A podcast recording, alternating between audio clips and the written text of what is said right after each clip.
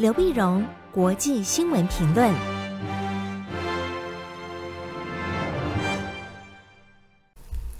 各位听众朋友，大家好，我是台北东吴大学政治系教授刘碧荣。今天为您回顾上礼拜重要的国际新闻呢。第一个，我们还是先把俄乌战争看一下它最新的发展。在上个礼拜六，四月三十号的时候呢，美国众议院议长佩洛西到了乌克兰访问，并在基辅会见了乌克兰总统泽伦斯基，表示美国对乌克兰的支持，直到乌克兰打到胜仗为止。哈，佩洛西是呃，俄乌战争开打以来到乌克兰访问的阶级最高的美国政治人物。所以，佩洛西的到访显示美国对乌克兰的支持的一个决心正在不断的升高。那么，佩洛西见了呃泽伦斯基以后呢，在这个礼拜一啊，五月二号就到了波兰，跟波兰总统会谈。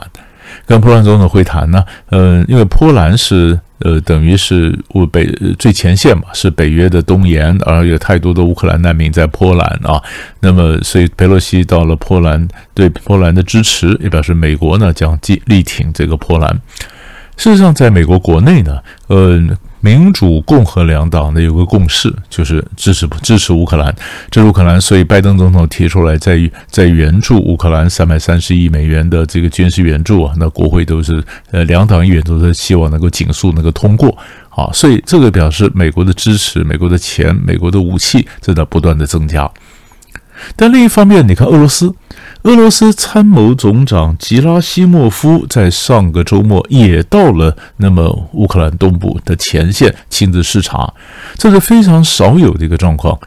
因为以这个呃发动俄乌战争的三巨头或者负责这个战争的三巨头，那当然就是一个是总统普京，一个国防部长绍伊古，然后就是呃吉拉西莫夫参谋总长。那以参谋总长这样的位置。他犯不着亲自到前线嘛？那亲自到前线来下命令，一定是俄军里面出了什么问题，当地没办法解决。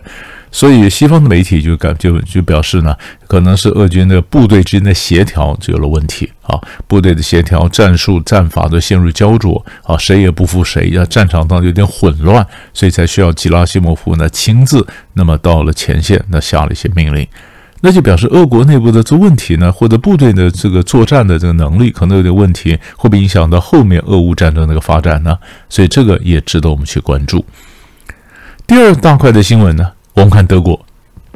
德国在德国总理肖兹在上礼拜四，四月二十八号的下午到了日本访问。肖兹过去曾经以汉堡市长的身份，以财政部长的身份两度访日。但是这次呢，是总理的身份，是吧？一那么到亚洲来，然后第一个就是访问了日本，表示德国对亚洲的政策有改变，而对日本的重视呢，那么现在显然调整超过了对中国的重视。过去梅克尔时代呢，梅克尔跟中国大陆的关系非常好啊，那几乎呃梅克尔任内呢，他曾经访问过中国十六次，访问日本才五次。啊，从这次数可以看得出来，他的轻重的这个这么摆法，他非常重中而轻日。那梅克尔跟这个中国大陆的关系好，而且这个德中的贸易啊，那也是德国在欧元危机之后啊，它的经济能够比其他国家快速起飞的原因之一啊，因为这个贸易嘛，带起了很多。可是到了梅克尔后期呢，德国内部就有一些声音在质疑。德国的印太战略是不是要对要对这个呃亚洲国家里面把把宝全部依赖在一个国家啊，都压在压在中国身上呢？过去有不同的质疑。去年呢，德国公布了印太区域指针啊，就是德国在印太战略的一个指导原则，就就就讲到这一点啊，就已经逐渐说呃我要调整政策啊，不要对不要对一个国家呢的过度的依赖。所以这一次呢，那肖兹就选择他先到了日本，到日本呢，两国谈了很多的合作，包括氢气啊，因为现在能源问题嘛，因为在制裁俄罗斯的时候呢，首先，那么德国也慢慢同意逐渐要减少对俄罗斯能源的依赖，对俄罗斯油气的依赖对德国经济是很大的一个冲击啊，所以他必须要找新的一个能源，跟日本的研究用氢气来替代这个能源。然后另外呢，他们还建入还建建建立这个政府间这资商的呃协商的这个机制，就是呃内阁对内阁啊，政府对政府。那么德国现在跟哪些国家有这样的一个机制呢？一个当然就是法国，一个是呃波兰，另外就是中国。啊，那现在呢？现在也跟这个呃日本也要建立这样的一个机制，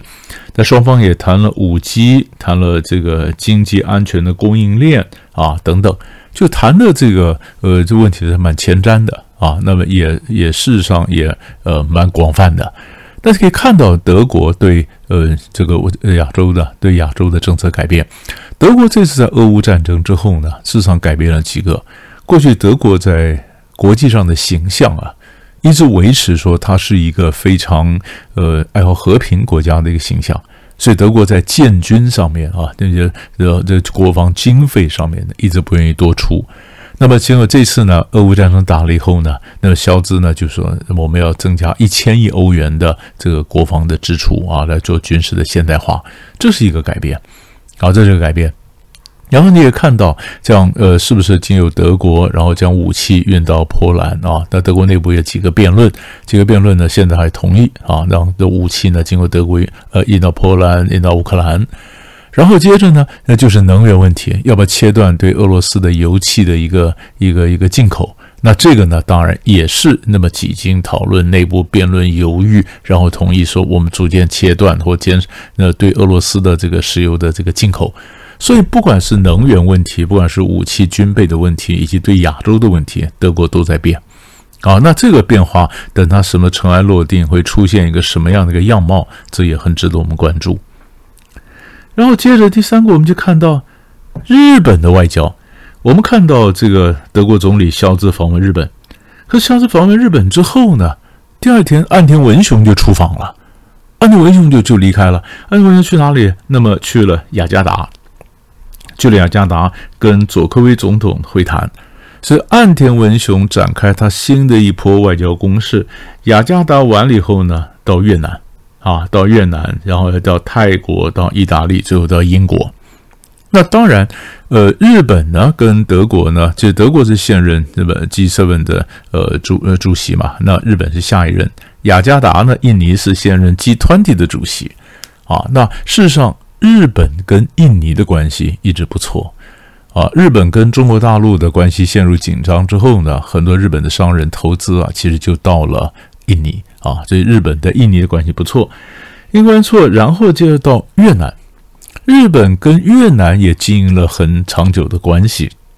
那么基本上呢，日本跟越南都觉得中国大陆呢可能是一个紧张的潜在的威胁，所以这点来讲，日越的关系非常不错。啊，日关也不错，所以呃，岸田文雄呢，他到了越南的时候呢，那五月一号的时候也和越南总理范明政来会谈。范明政会，双方也谈到说，日本怎么帮助越南呢？那加强这个网络安全防卫能力啊，帮你训练网络安全防卫能力，然后呢，加强海上的安全保障啊等等。他们唯一的一个差别就是在俄乌战争上面呢，越南是没有谴责苏俄俄罗斯的。因为越南过去从苏联时代开始跟这个俄国的关系就不错啊，那日本是谴责俄罗斯，因为日本跟美国站在一起是谴责俄罗斯的，这一点日本跟越南不同调。那其他的如果对南海的自由航行啊，呃，反对任何国家在南海以武力改变现状啊等等，他们的立场是同调的。如果你再看一下安田文雄，之前我们也跟各位分析过。那么他在三月十九号的时候曾经到印度去访问，三月二十号时候到柬埔寨，所以你看他三月十九到印度，三月二十到到柬埔寨，然后四月二十九到雅加达，然后五月一号到越南，然后在泰国、意大利、呃英国。那么这可以可见，岸田文雄在日本的外交上是非常有企图心的，而且有整个大的一个布局啊，所以他动作才非常积极。这是日本的外交。最后一块呢，我们看一下土耳其的一个动向。上礼拜四的时候呢，德国总理到了日本。那同样在礼拜四，土耳其总统鄂尔多安到了沙乌地。那土耳其到沙乌地有什么特别值得重视的呢？那是因为沙乌地跟土耳其一直关系非常紧张啊。非常紧张，因为在二零一八年的时候，沙乌地不是有个异议记者叫呃阿萨哈绍吉，那么在呃在土耳其的沙乌地领事馆里面被杀掉了，所以，所以这件事情就引起很大的争执，然后土耳其就抓着这个把柄，就是说他有很多的在大在领事馆里面有很多录音，那这录音要不要公布啊？那要公布，再公布的话，将会直接影响到沙乌地现在的王储呃 MBS 他的一个接班的接班的这个地位，所以土耳其就抓着这个跟沙乌地关系紧张。那现在土耳其改善跟沙乌地的关系，他就把哈绍吉案的后续审判权就还给了沙乌地，所以我就审判到这里为止，那后面呢就交给你们贵国去审判了。那至于他土耳其宣称他手中有多少的录音的资料，什么也都没有讲了，啊，就是为了要改善关系，所以这样子沙乌地觉得那跟土耳其关系就是改善，所以鄂尔多安呢就到了吉达，就会见了沙乌地的总呃国王啊萨勒曼，呃沙乌地王储 MBS。的讲讲如何加强两国的这个贸易的关系。事实上呢，鄂尔多安这一阵子他的外交呢，他的外交是都跟过去敌国在改善关系。二月份的时候，鄂尔多安访问了阿联酋，阿联酋跟土耳其也是不对盘的。三月份的时候呢，以色列总理到土耳其来访问了。土土耳其过去跟以色列，因为土耳其支持加萨走廊的哈马斯啊，所以在跟土耳其跟以色列关系紧绷啊。哎，土耳其现在跟以色列也改善关系。那么，鄂尔多安说，这是他一系列的区域和平对话外交的一大部分。那为什么土耳其会这样的改变呢？当然，最主要的还是经济，还有经济问题。土耳其经济本来就不好，本来俄乌战争爆发之后呢，根本那么那么，如果跟着西方一起制裁俄罗斯的能源，那对土耳其经济更是雪上加霜。所以他必须跟沙乌地这个关系正常化，他必须跟沙乌地说恢复的贸易啊什么来救土耳其经济。那土耳其经济起来，他才能继续保住位子，不然土耳其经济一路下滑，他的支持度也一路下跌。所以鄂尔多安是非常的会变的，或非常现实的一个土耳其总统，他抓到这个趋势，他的政策一百八十度转变。所以在上礼拜四，他居然能够跟沙乌地妥协以后，然后获得沙乌地同意，他就访问了沙乌地。那这是表示，呃，我们已经看到说，俄乌战争对区域政治什么影响？那么这块的影响，中东这个影响，还必须把土耳其这块拼图把它拼上来。以前我们看的就是伊朗啊跟沙乌地关系会受影响，现在把土耳其这个拼下来，这整个图像就更为完整了，看到这个变化和长远的冲击。所以大概呢，上礼拜几块新闻就为你抓到这里，我们下礼拜再见。